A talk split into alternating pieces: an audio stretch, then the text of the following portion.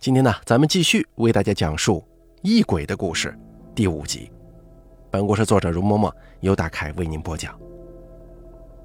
咱们上集说到，小九、毕三炮还有五爷已经进到了祠堂里面，而且呢，还把黑猫二花也给放了出来。二花一出来，会发生什么事情呢？接下来咱们继续为大家讲述。二花从竹笼里出来之后。先是在祠堂里兜了一圈，然后坐在屋子正当中，歪着脑袋四处张望起来。王龙、王虎他们看到二花之后，觉得有些惊奇，顿时放声说：“哟，肖大哥，原来你这笼子里装的是只猫啊！我们还以为你背着鸡到处走呢。你这猫长得挺乖巧的，还是纯黑色的，一根杂毛都没有，真好玩。”说着话，王虎居然走上去，伸手想摸二花。毕三炮见状，一颗心立马就提到了嗓子眼儿，出言想要阻止，可是已经来不及了。只见王虎的手才伸出去一半，二花就弓起了背，身上的毛就像针毡一样，一根接着一根的全部竖了起来。随即，二花对着王虎就发出了一声嘶吼，一副要扑向王虎撕咬的模样。王虎毫无防备之下，被二花这一嗓子吓得连退数步，好不容易才站稳身子。只见老脸一红，讪讪地说：“哎哎，这小东西看着个头不大，怎么叫起来还挺吓人的？”而打了大半辈子猎的王老六，此刻却看出了二花的不同寻常之处，于是就听王老六对小九说：“小兄弟啊，你这猫可不是凡品呐，就看它这小模样。”怎么比山里的老虎、野熊还要凶呢？你这是什么猫啊？毕三炮在一旁带着几分得意说道：“这个猫啊，叫笑铁，也是四象猫，是专门拿来对付异鬼的。哦，对了，它有自己的名字，它叫二花。”五爷诧异地说：“你们两个难道就打算用这么一只黑猫去对付异鬼啊？你们是在跟老头子我开玩笑吗？”毕三炮笑着说：“五爷，你可千万别小看二花，他本事大了去了。行，那你倒说说看，这只猫有什么本事？”五爷这么一问，着实难住了毕三炮。虽然之前萧九跟他讲述了许多关于二花的传闻，但这二花到底能做些什么，毕三炮还真是不太清楚。无奈之间，毕三炮望向了萧九。萧九瞧见也没帮毕三炮说话，只是冲着二花叫了一声，抬手指了指头顶的屋梁。立刻，二花像是得到指令一样，起身就跑，速度特别快，眨眼之间就奔到了一根梁柱跟前儿在离梁柱还有两三步远的时候，二花身子一弹，纵身跃起，足足跳了一丈多高，身影瞬间就消失在屋梁之间了。B 三炮见到二花这一连串的动作，不由得倒抽一口凉气。B 三炮年轻的时候在西北地区牧羊，这野物呢见识过不少，但是像二花这般动作如此迅捷的，还真没遇见过。王老六这个时候也在一旁发出了一声惊叹：如果山里的野物要能有二花一半的能耐，只怕他们这些猎户啊都得饿死。说话间，二华在屋梁上发出了几声呜咽。萧九闻声也顾不上跟毕三炮他们解释，一个箭步踢在梁柱上，翻身一跃就上了屋梁。毕三炮只感觉眼前一花，萧九就从自己眼前消失了。毕三炮万万没想到，萧九这小子貌不惊人，对人总是一副懒散的神情，居然还有如此不俗的身手。起码自己肯定是不及他的。眼见萧九飞身上了房梁，王老六也跟着叫道：“小兄弟啊，你真是有本事，怕是山里的猴子都没你爬得快啊！有空的时候，这招你可得教我。”毕三炮听着王老六的话，只感到心烦意乱，连连出言，让王老六别说话，不要打扰萧九做事。王老六被毕三炮虎着脸一说。也是一肚子委屈，就说自己呀不过是随口说个玩笑，缓缓神儿，不然就这么干站在祠堂里头，他连气儿都快喘不上来了。正在毕三炮跟王老六说话之间，小九已经从屋梁上飞身跳了下来。他拿着一块碎布递到毕三炮跟前：“毕大哥，这东西你认得吗？”毕三炮接过那片碎布，仔细一看，发现那布片上踏着一个鸡蛋大小的脚印，瞧这样子，应该是什么动物的足迹。这个时候，就听萧九对众人说。这是我在上面发现的，这串脚印一直通向正堂的那块大匾后面，我把它踏了下来，拿给大家看看，看看你们能不能认出这是什么东西。毕三炮拿着那片布，翻来覆去的看了半天，始终也没能瞧出这是什么动物的脚印，最后只得把那布片交到了王老六手上。老六啊，你天天打猎，见过的野物比我们都多。只要是长着脚能在山里跑的野物，它们的脚印你应该都认识。来，快看看这是什么东西留下来的。王老六带着几分得意，从毕三炮手中接过了那片布，口中念道：“我就说你们最后还是得靠我吧。这种东西啊，我敢说，在整个大熔渡，没有人比我更熟悉了。”哎，不对呀。话说到一半。王老六发出了一声疑惑的惊叹，指着布片上的脚印对众人说：“哎，这脚印可不是山里野物的，虽然有几分相像，但也不可能是什么家畜。这就奇怪了，这到底会是什么鬼东西啊？” B 三炮闻言追问道：“你说跟什么东西像？怎么就不可能呢？”王老六哎了一声说：“这脚印。”不管是足趾的排布，还是掌垫的形状，都跟咱们家里的耗子差不多。可是耗子多大，你们是见过的？它那小爪子踩在地上，才能弄出多大的脚印呢？可你们看看这块布片上的脚印有多大呀？差不多小一寸了。如果这东西真的是耗子留下来的，你们有没有想过它身子能有多大呀？你们谁见过这世上有狗这么大的耗子？这这怎么可能嘛？？B 三炮立马凑过去又看了一眼，结果发现那布片上的动物足迹，若是不去看大小的话，的确就是老鼠的脚印无疑了。这个时候，五爷与王龙、王虎也走到了王老六的近处，几个人接过王老六手中的布片，互相传阅一番，每个人都说那足迹是与老鼠的脚印至少有九成相像的。毕三炮低声对小九问道。我说：“小兄弟啊，依你看，这是什么东西呢？”小九笑着说：“毕大哥，你这不是明知故问吗？你总不会忘记咱们这趟过来是找什么的吧？”毕三炮说：“啊，你你说这东西就是异鬼吗？异鬼不是王者怨气所化的妖邪之物吗？怎么会画出实物来，还能四处走动，踩出脚印呢？”毕大哥，你有所不知。这世上并不是所有东西你都可以抓得住、摸得着的，就像咱们平日里喘气，不管是吸进还是呼出的气体，咱们都看不见。但是你要说这东西不存在，那咱们不早憋死了？说到这儿，萧九自顾自地笑了一声。啊，对了，我之前还看过一本前朝大同艺书局翻译的书，是说洋人杂学的，里面曾经说过。为什么咱们随便扔一个东西，这东西总归要落到地上去？就是因为有一股看不见的力道，把世间万物都拽回到地上。如果没有这股力道，那咱们人呢，都得飘到天上去了。洋人把这股力道叫做万物吸引之力。你们说这个什么力？咱们的确是看不见它，但是它到底在还是不在呢？萧九这一番话说的，众人陷入一阵沉思。五爷更是一个劲儿摇头，自言自语地说：“说的都是胡话呀！人往高处走，水往低处流，这都是自古以来的规矩，是盘古开天以来就注定的。什么万物吸引之力呀？那都是洋人的歪理邪说，怎么还会有人相信？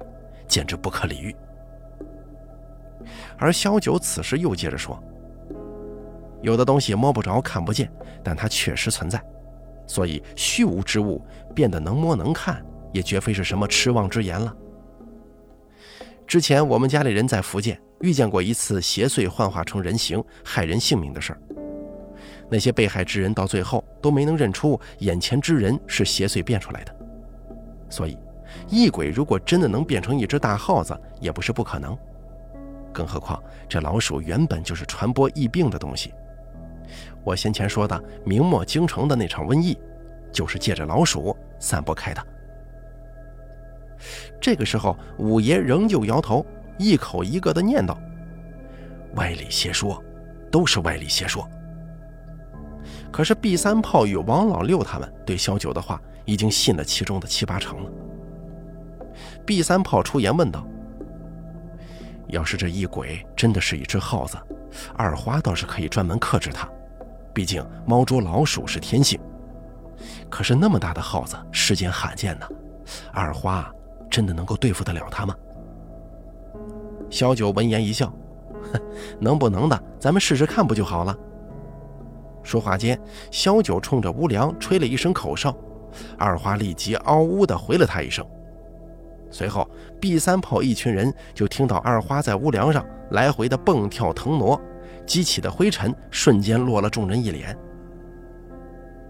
B 三炮被屋梁上落下来的灰尘呛得连咳了好几声，不由得对小九埋怨：“你让二花在上面闹腾什么呢？你这把上面的脏东西全都给搞下来，一会儿王姐要是留你给他们打扫祠堂，可别拉上我。”小九笑了一声。找这种阴邪的东西啊，二花最拿手了。你呢，就让二花自己去寻吧。那异鬼既然进过祠堂，还装神弄鬼的糊弄人，就一定会留下马脚。等一下，咱们顺藤摸瓜，就不信找不出那异鬼的踪迹。毕三炮这个时候忽然问道：“小老弟啊，我有一件事儿一直没想明白，异鬼不是为了散播疫病才来的吗？”他为什么要把王家的人都圈在这里，不让他们出去呢？这人要是不出去，疫病又怎么会传播呢？萧九闻言说道：“异鬼传播疫病与自然所降的天灾不一样，一源之地需要看阴阳调和，疫病发病的时间呢，也需要讲究天时地利。我觉得这次是疫病起势跟疫病散播的最佳时辰，这两者之间呢，有一个空档。”异鬼不想太早让这个疫病散出去，所以就寻了一个由头，哄骗五爷，把村里人都圈在村里，不想让他们出去避难的。萧九又继续说：“还有，疫病这东西啊，也是一种活物，它们就像其他的牲畜一样，也是实时的成长变化的。做过郎中的人都知道，之前能治病的药方，如果病愈之后又复发。”这个药方就得有所改动，因为同样的方子已经治不了这相同的病症了。究其原因，就是这个病症已经变了。而疫病也是如此，因此也有可能是这疫病还没有变成异鬼所需要的样子，所以他暂时呢不想把它放到外头去。等到这疫病散播的能力变得更强，染病之后人死得更快。这疫病真正变成一头噬人凶兽，能够堆起尸山血海之时，或许就是异鬼将这头凶兽放出牢笼的时候啊！小九的这一番话，在场的每一个人听了之后，全都不约而同的沉默了。许久之后，王老六才打破了这份沉默：“小九兄弟，你说的这个凶兽也是兽吧？只要是畜生。”我们父子打猎的本事应该能派得上用场，对吗？萧九闻言一笑，说道：“王六哥，你就放心吧，这事儿少不了你们的。这异鬼的个头，我之前没料到会有这般大。二花与他缠斗，估计得花不少力气。咱们到时候肯定要在一旁帮把手的。”这个时候，二花在屋梁上又噼里啪啦地传来一阵杂声。隐约还有物件被拖动的声响，随后一个黑影从屋梁上坠了下来。小九耳疾手快，快步窜上前，圆臂一张，就在半空当中把那黑影抄在手中。等小九落地之后，他又把那东西抱在怀里，就地打了个滚儿。毕三炮见状，立马跑过去，把萧九搀扶起来，顺便把萧九怀里的东西接了过来。借着祠堂内昏暗的光线一看，毕三炮这才发现，原来二花从屋梁上扔下来的东西是一口小铜鼎。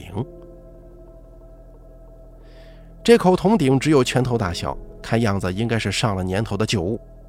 只不过这口铜鼎的质地不算上乘，做工也很显粗糙，即便是个旧物，也值不了几个钱。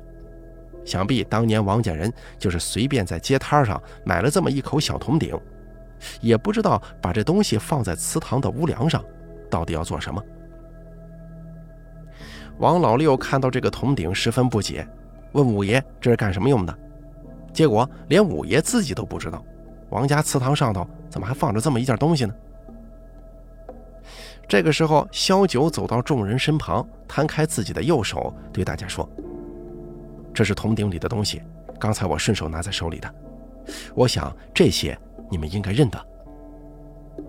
”B 三炮几个人细眼一瞧，发现萧九的掌心里放着几枚铜钱，上面黑漆漆的，抹着一些东西。还隐隐的泛着酸臭的气味。五爷凑到萧九的手心前，眯着眼睛瞧了半天，自言自语地说：“这几枚铜钱的年号都不一样，好像是五帝钱呢。”萧九点头说：“没错，五帝钱分大五帝和小五帝，这是小五帝。五帝钱可以挡煞，又是能聚灵的法器，很多人家里都有这东西。”但是如果把它放在祠堂里，那就是子孙多福、家族平安之意。说这话，小九一指 B 三炮手中的那口小铜鼎，这个呢叫做福禄鼎，也叫子孙鼎。将五帝钱染上朱砂放在里面，然后把它们放在祠堂内的高处，是南派野道寻仙法门的，是南派野道寻仙门的术法。我相信，在这个祠堂四周还埋着石虎和石马。这些东西啊，共同组成了一个法阵，是保护后代子孙百世太平的。这个鼎应该是祠堂建成的时候藏在上面的。不过，我看着五帝钱上的朱砂都已经变色了，想必啊，祠堂里的这个法阵已经被破了。萧九说到这儿，忽然沉下声音：“那异鬼既然能在王氏祠堂里搞鬼，必然是先行破掉法阵。”刚才我拿到这个符箓鼎的时候，发现鼎身已经开裂了。B 三炮几个人闻言，用手指沿着鼎身摸了一圈，果然发现，在铜鼎的内壁上有好几道裂纹。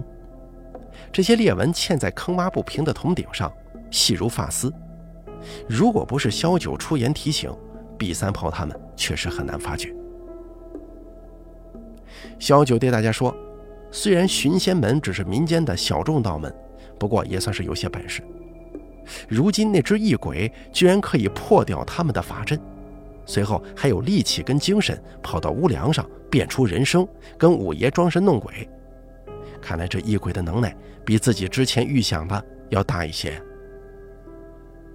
这个时候，二花也从屋梁上跳了下来，只见他凑到萧九的腿边蹭了两下，随后嗷呜地叫了一声。扭头就往祠堂的后殿跑。小九见状一喜，对众人说：“有门了，二花发现异鬼的踪迹了。”随即，小九就带着一群人跟在二花身后，跑入了祠堂的后殿。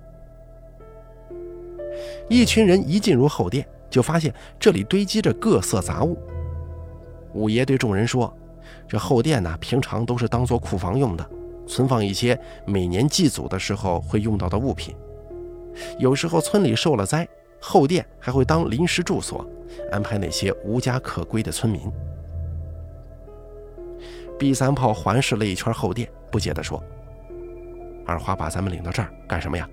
难不成这里是异鬼藏身之处吗？”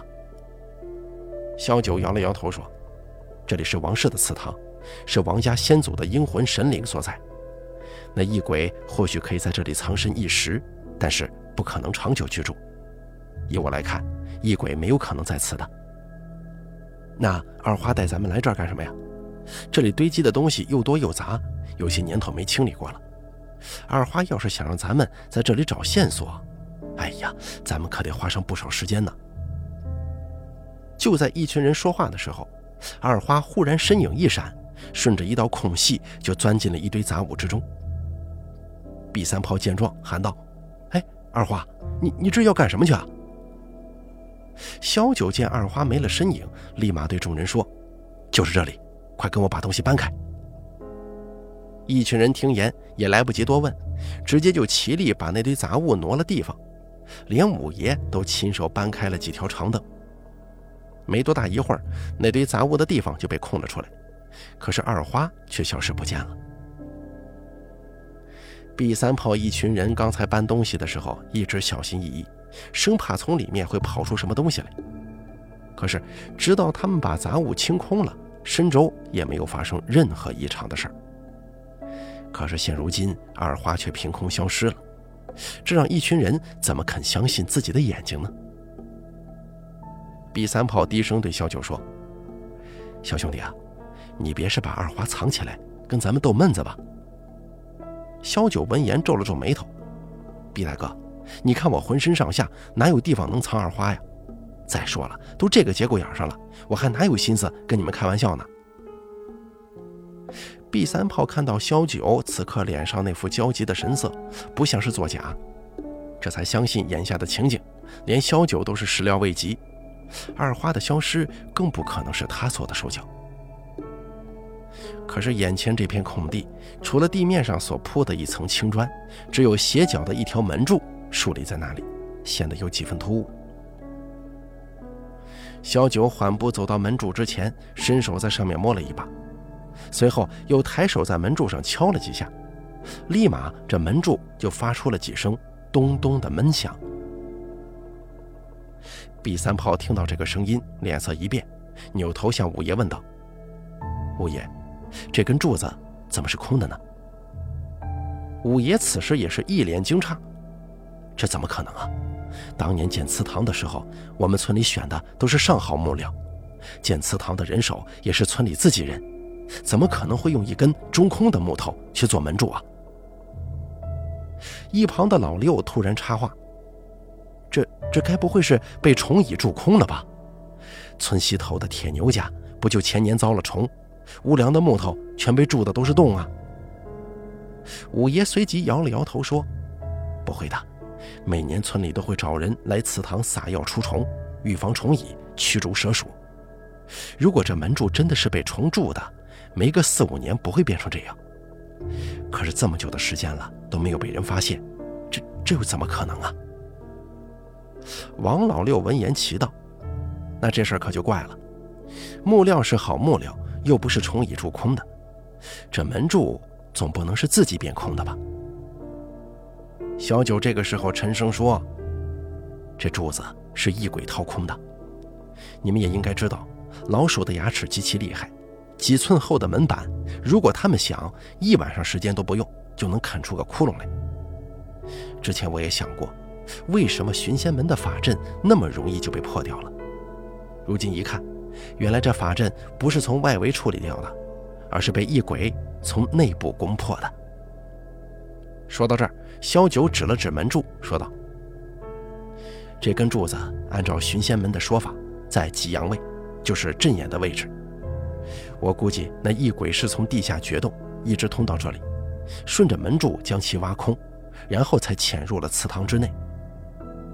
因为寻仙门特别喜欢在法阵里使用五帝钱。”这根门柱底下肯定也都压着铜钱，所以那异鬼如果真的要打洞出来，也不可能在柱子的根部，而应该是在半截的地方。一边说着话，小九一边转到了门柱背后，抬手在柱子上一砸，立马就从柱子上拍下了大块巴掌大的木皮。你们瞧瞧，这不就是吗？二花肯定就是从这里溜走的。B 三炮几个人闻声围了上去，果然在门柱上看到了一个拳头般大的空洞。B 三炮把手伸进了洞里，隐约还能感觉出洞里有凉风吹出来。当即他就明白过来了，这个洞应该是通向外面的。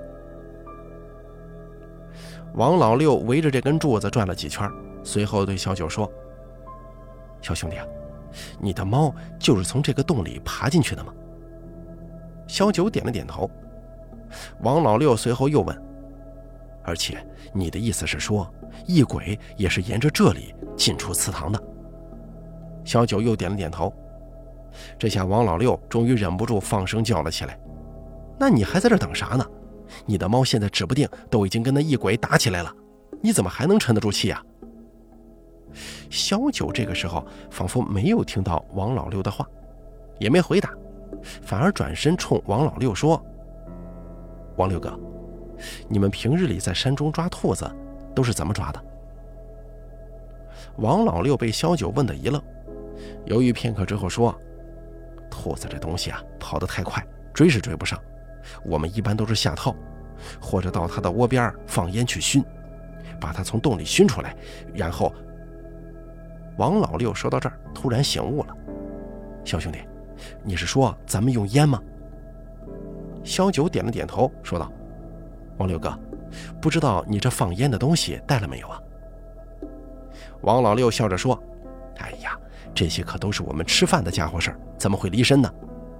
说着话，王老六就让王龙、王虎去找点引火的东西，随后又从怀里掏出一个纸包，对众人解释：“这是干狼粪和引子草粉，加在木柴里一沾火就出烟，而且这烟味是又浓又重，人闻了都受不了，更别说兔子了。不过这东西对异鬼是否有用，我就不清楚了。”小九说。这不碍事儿，我也有别的东西要加进去。随后，萧九对五爷说：“五爷呀，我看村里一直在焚熏中药，应该还有没用过的中药剩下来吧？”五爷闻言当即会意，对萧九说：“这村里买的草药都在祠堂的后院堆着呢，有艾叶、藿香、薄荷，还有一些山奈和川芎。哦，对了，我想起来了，应该还有当归、苍术和白芷。”当时村里一出现疫病，村里就把附近的药铺这些药材都给买了下来。要是你觉得这些还不够，那没有别的办法。反正方圆百十来里地，已经找不到一丁点多余的药材了。小九当即喜道：“毕大哥，你能不能去后院帮着拿点艾叶、苍术和川芎过来？一会儿生火放烟的时候用得上。” B 三炮早前做过批货生意。捎带手的也会贩卖一些草药，所以萧九说的这几味药他都认识，因此 B 三炮也没推脱，立马去到后院，把萧九要的那几味草药各装了半个口袋，连拖带扛的回到了祠堂的后殿。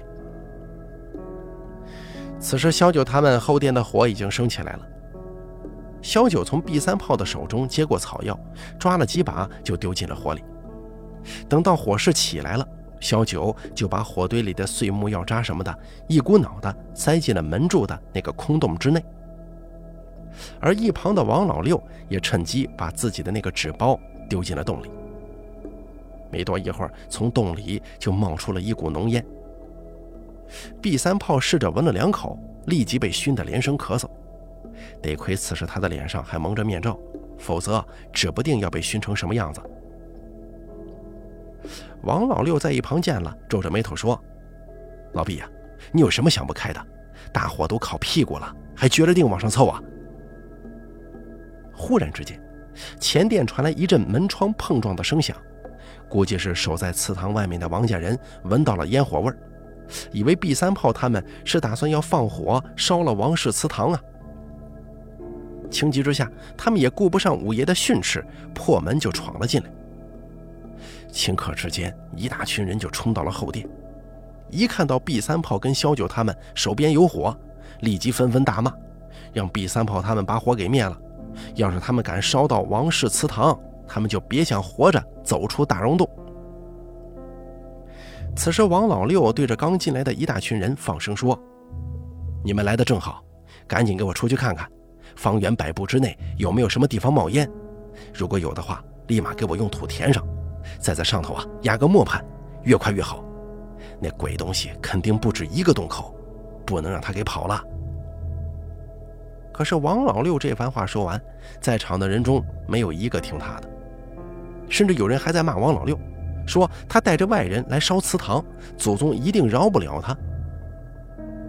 王老六被一群人骂得急了眼，说道：“咱们都要死在这里了，还祖宗呢？就算我死了，也是咱们一块儿。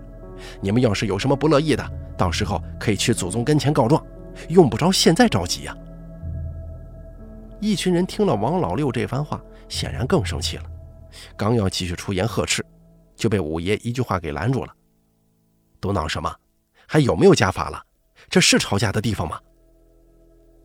人群里有人这个时候才发现五爷也在这儿，立即求五爷出来主持公道。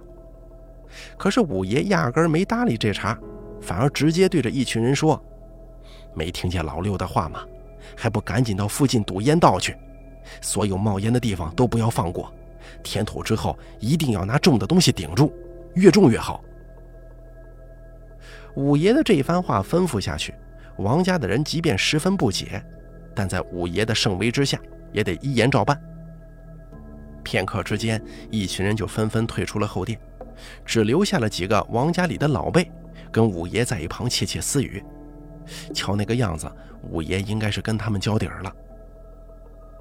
随后，小九用石块把门柱上的那个洞也给封堵上了。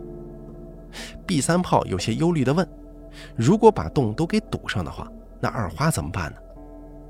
小九说：“不必担心，二花自己有办法出来。”没多一会儿，到外面去封堵烟道的人陆续回到了后殿，说是在外面一共寻到了五六处冒烟的地方，已经全部堵上了。小九闻言点了点头，随便找了两个人，让他们在后殿里守着，千万别让火真把祠堂给烧了。随即，他们就带着一群人出了祠堂。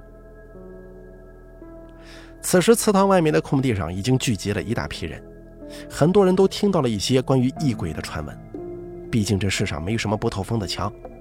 既然五爷已经把此事告知了旁人，那么其实就等于告诉了半个村的人。这个时候，村里有人问五爷，问他异鬼的事儿是不是真的？还有人问祠堂里的祖宗显灵的事儿又是真是假？五爷听了众人的问话，半天都没回答。大家这边见五爷沉默不语，自然也都明白过来了，立刻一群人就乱了起来，不少人都吵着要出村，说自己不要死在异鬼手中。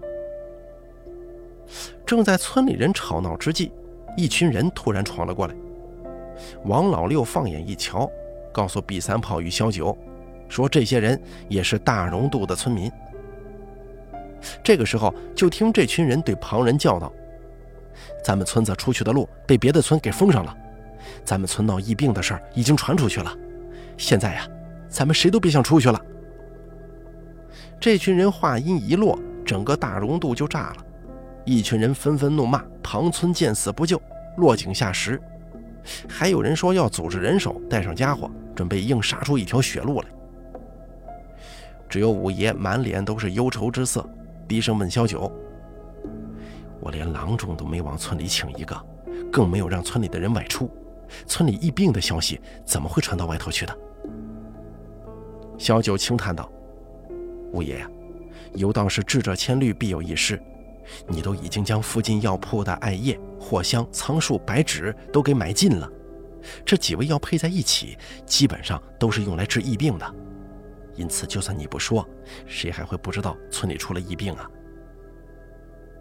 说着话，萧九往村外的方向远眺了一阵，轻声说：“这异鬼还是太低估人性了。有时候杀人的不是疫病，而是人自己。你瞧瞧，他根本就用不着装神弄鬼。就算五爷不封村，大荣渡的人也都出不去了。早知如此，那异鬼又何苦多此一举呢？”毕三炮听着萧九这番话，满满的都是苍凉之意。而对于萧九话中的意思，毕三炮或许是在场的所有人当中最有感触的一个。毕三炮平日里喜欢到戏楼听说书的讲《聊斋》，偶尔还会看一些写满了异怪故事的画本，林林总总的妖魔鬼怪，毕三炮着实是知道不少。但是这些年在江湖上闯荡，毕三炮遇到了很多事情之后，他慢慢觉得。鬼神即便再可怕，终究也可怕不过人心呢。可是话虽如此，但你如果站在别人村子的角度来看，他们也没什么过错呀。毕竟没有人想让自己的家园沾染上瘟疫。至于别人的生死，只要不是死在自己头上，又与自己何干呢？这个时候，五爷高声喝了一句，止住了村里人的喧闹声。就听五爷怒声说道：“你们闹什么呀？现在出去跟邻村斗啊？你们赢得了吗？咱们村一半的人已经病倒了，外面是少说有六七个村子在守着。”你们觉得咱们斗得过人家吗？啊！到时候别等咱们没死在疫病手上，反倒先死在别人的棍子底下。五爷这番话说完，大溶渡的村民立刻就安静了。当即村里有人就带头了：“五爷，您是族长，如今咱们村变成这个样子，您总要给大家拿个主意吧？”五爷闻言点了点头，说：“我身边的这两位朋友啊。”有一位可能你们有人认识，前些年他来过咱们村姓毕。他有另外一位朋友姓肖，是头一回来。今天他们来咱们村就是为了疫病而来。下面要怎么做，我都听他们的。我也希望大家能够相信他们，听从他们的调派。五爷的话刚一说完，人群当中就有人喊了：“我们凭什么相信这两个外人呢？”五爷顿时虎目一瞪，放声说。凭什么？就凭现在咱们村发了疫病，他们两个不惧生死，千里迢迢的赶过来救人，这种事情你们谁能做得到呢？能做出这种义举的豪杰，咱们凭什么不信人家呀？五爷这番话说的是掷地有声，一字一句全都砸在了大荣渡的村民心坎上。随即人群就沉寂了，再也无人提出任何异议。所有人的目光都投到了 B 三炮与萧九的身上。萧九这个时候沉吟了一阵子，随后对众人说：“再过一阵子就要过年了，我相信大家家中已经全部准备好了爆竹，是吗？这些烟花爆竹估计是留不到过年了。我呢，想让大家马上回家，把各家的爆竹全部取来。今天啊，咱们只怕要提前过个年了。”看着身旁的人迅速散去，他们各自回家去取爆竹烟花了。毕三炮低声问道：“小兄弟啊，你弄爆竹做什么呀？异鬼难道还怕这玩意儿？”毕大哥，你别看你每年过年的时候都用得着爆竹，可是你并不清楚爆竹这东西的由来。相传先秦时期，每年除夕晚上都会出现一种叫做年的异兽，它害人性命，无恶不作。因此啊，为了吓退这种异兽，百姓呢就会在家门口燃烧竹节，竹节受热之后就会膨胀爆裂，从而发出巨响，百姓借此驱赶年兽，而爆竹就是因此而得名的。过年的这个说法也是由此而来呀。毕三炮听言之后说：“你说的这些，我之前也听别人说过，不过这跟异鬼有什么关系呢？”